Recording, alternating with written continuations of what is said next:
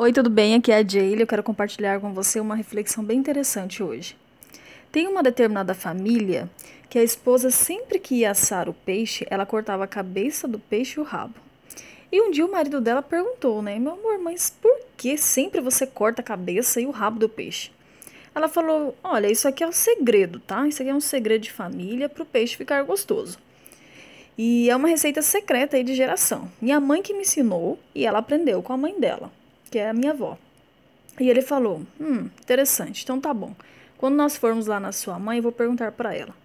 E um dia eles foram almoçar na casa da mãe dela e ele lembrou, né? E perguntou: Olha, eu percebi que toda vez que vocês vão assar o peixe, sempre cortam a cabeça e o rabo. Por que vocês cortam? O que muda, né, no peixe isso? Aí a mãe da esposa dele respondeu: Não, isso é um segredo de família. Minha mãe, né, que me ensinou e eu passei para minha filha.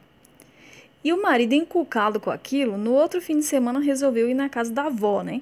E chegou para ela e perguntou: Sabe aquela receita secreta do peixe?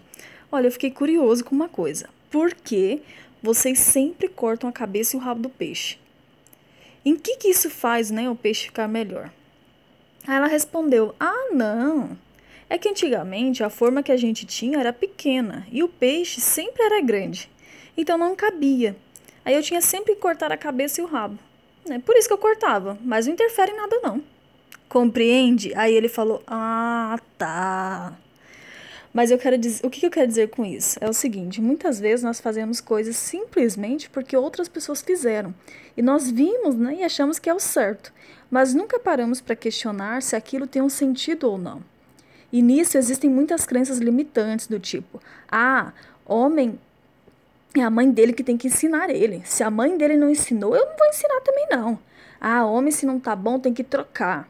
São coisas que vamos às vezes ouvindo e aprendendo com alguém e muitas vezes não questionamos se na vida real essa crença tem sentido. Ou mais importante ainda, se essa crença está te ajudando. O desafio que eu tenho para você hoje é você começar a colocar numa balança as crenças que você tem né? Quais delas vêm de você mesma e quais delas simplesmente você está repetindo, como foi a questão do rabo, né? E da cabeça do peixe.